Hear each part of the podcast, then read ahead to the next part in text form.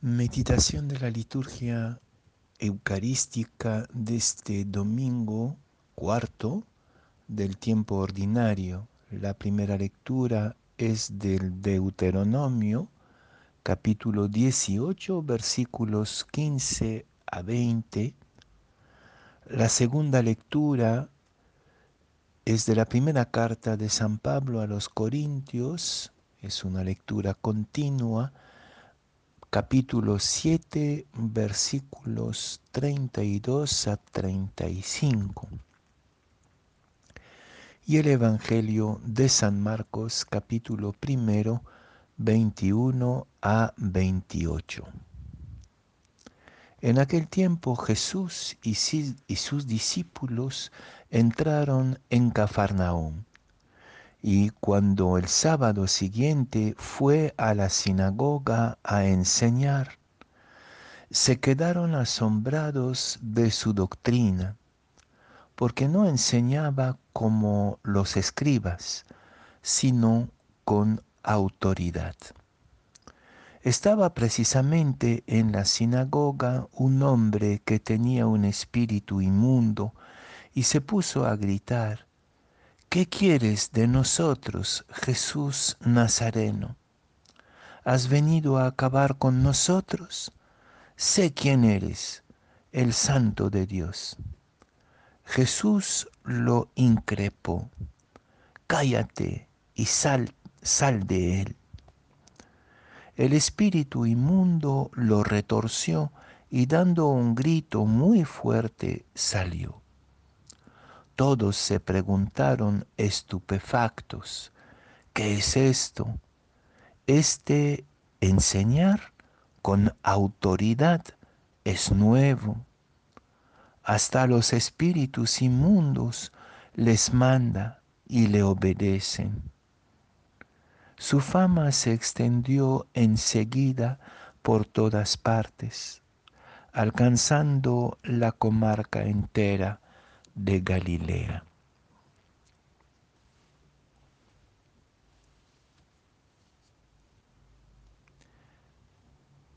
El ser humano es una unidad indivisible entre carne, espíritu, psicología, historia, emociones, sexualidad. Y el drama del ser humano proviene generalmente de la división entre estas diferentes dimensiones de su realidad y del movimiento vital de lo humano.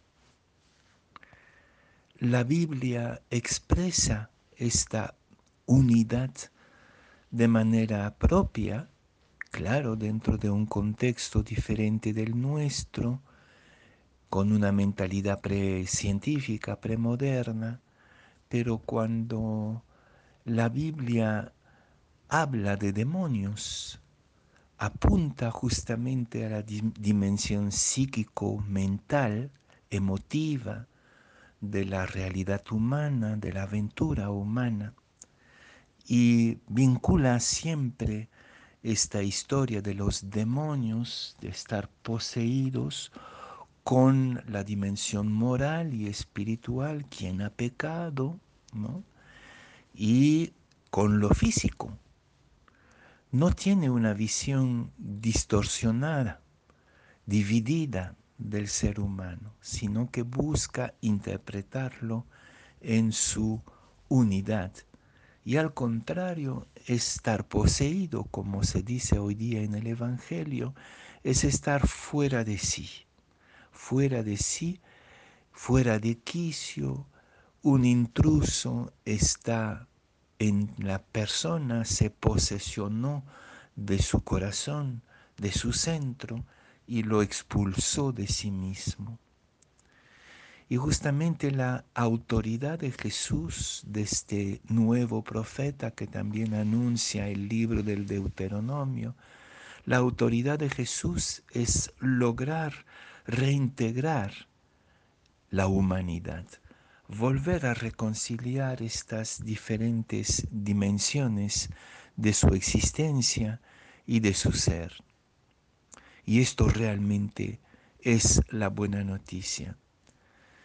¿De qué serviría a un enfermo estar sano de cuerpo si todavía es poseído, es decir, todavía fuera de sí, eh, expulsado de su propio centro íntimo, espiritual, moral, psíquico?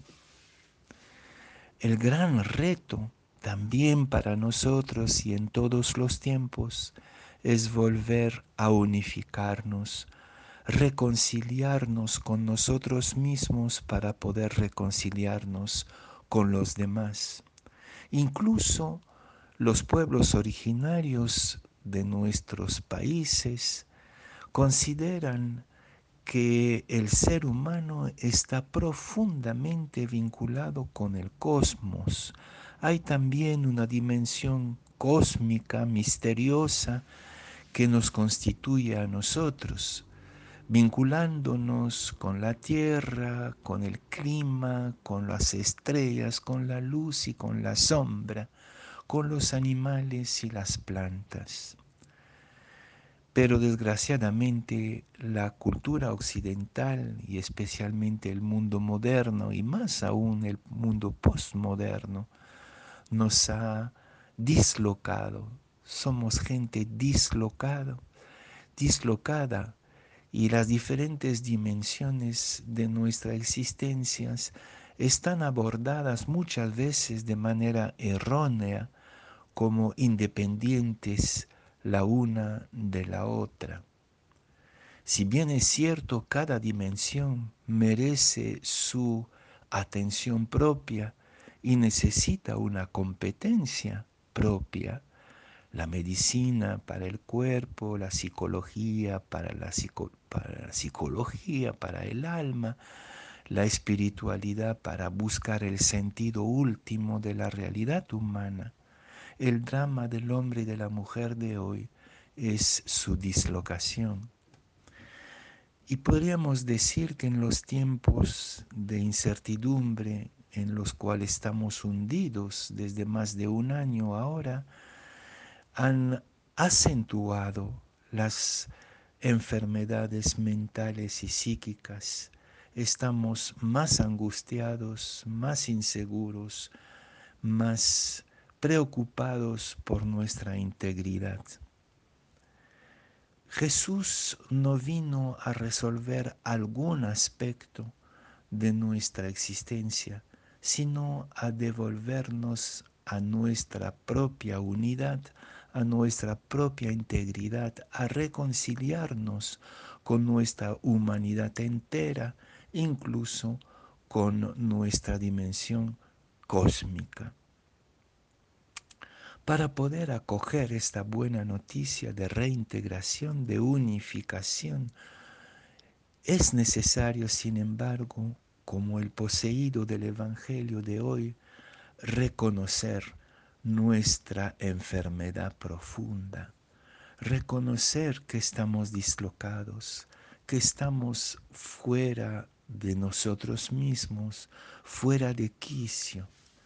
Y creo que todos nosotros y nosotras tenemos alguna parte neurótica y a veces psicótica, si utilizamos el vocabulario de la ciencia moderna y ya no el vocabulario premoderno del Evangelio, si no reconocemos nuestra parte mentalmente enferma, herida, tocada por nuestra historia afectiva, familiar, por los acontecimientos, si no lo reconocemos ante Dios y ante nosotros mismos, muy difícilmente vamos, a poder reconciliarnos, recuperar nuestra integridad.